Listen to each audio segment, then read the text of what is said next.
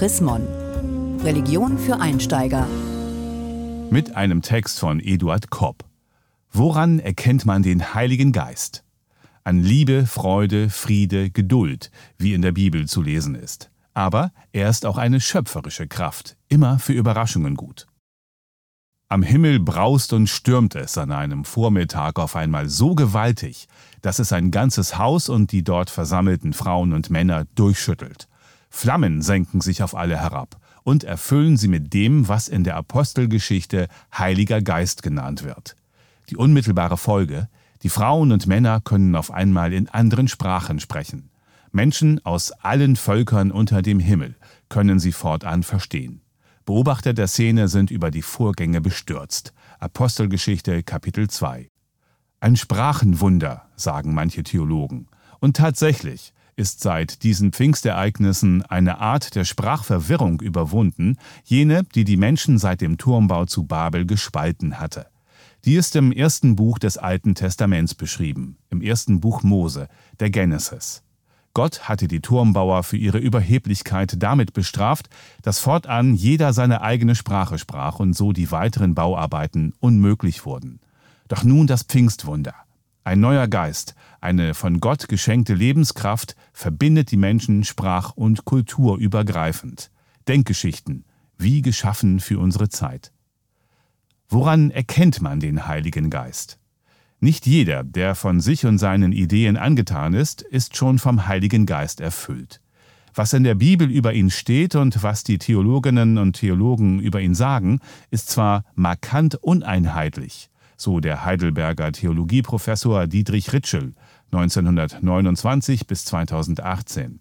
Übereinstimmung herrscht aber in einem Punkt, den man vereinfacht so ausdrücken kann. Der Heilige Geist ist jener Teil Gottes, der sich im Menschen auswirkt. Eine außergewöhnliche Liste an Gaben, die der Geist hervorbringt, findet sich im Brief des Apostel Paulus an die Gemeinde von Galatien, heute mitten in der Türkei gelegen. Demzufolge zeigt sich der Geist in Liebe, Freude, Friede, Geduld, Freundlichkeit, Güte, Treue, Sanftmut und Keuschheit. Kapitel 5, Vers 22. Eine sympathische Liste an Tugenden. Aber der Geist ist weit mehr als ein Ansporn für soziales Wohlverhalten. Er ist eine enorme schöpferische Kraft. Das grammatikalische Geschlecht des Wortes Geist ist in dieser Hinsicht bezeichnend. Im Hebräischen ist es weiblich. Der Geist Gottes, von dem in der Schöpfungsgeschichte der Bibel die Rede ist, der über den Wassern schwebte und Leben spendet, ist die Ruach. Da sie nach einem geflügelten Wort bis heute weht, wo sie will, sollte man mit Überraschungen rechnen. In manchen Kirchen schweben zu Pfingsten als Symbol des Heiligen Geistes seit Jahrhunderten aus einer Öffnung im Kirchengewölbe hölzerne Tauben auf katholische Gemeinden hinab. Im Dom von Florenz startet mitten im Hauptgottesdienst sogar eine von kleinen Raketen angetriebene Taube, an einem Stahldraht hängend am Hauptaltar und fliegt durchs Hauptschiff bis zum Portal hinaus, wo sie Kracher und Böller entzündet. Das findet zwar an Ostern statt, aber die Symbolik des Heiligen Geistes ist eindeutig. Vom Pfingstwunder in der Apostelgeschichte ist da wenig geblieben. Nicht viel mehr als die Bewegung von drinnen nach draußen. Aber das ist kirchliches Brauchtum. In der Bibel wird der Geist Gottes heilig genannt. Warum? Der Geist, von dem in der Pfingstgeschichte die Rede ist, ist nicht nur ein seelischer Ausnahmezustand, eine Euphorie, auch kein Alkoholrausch.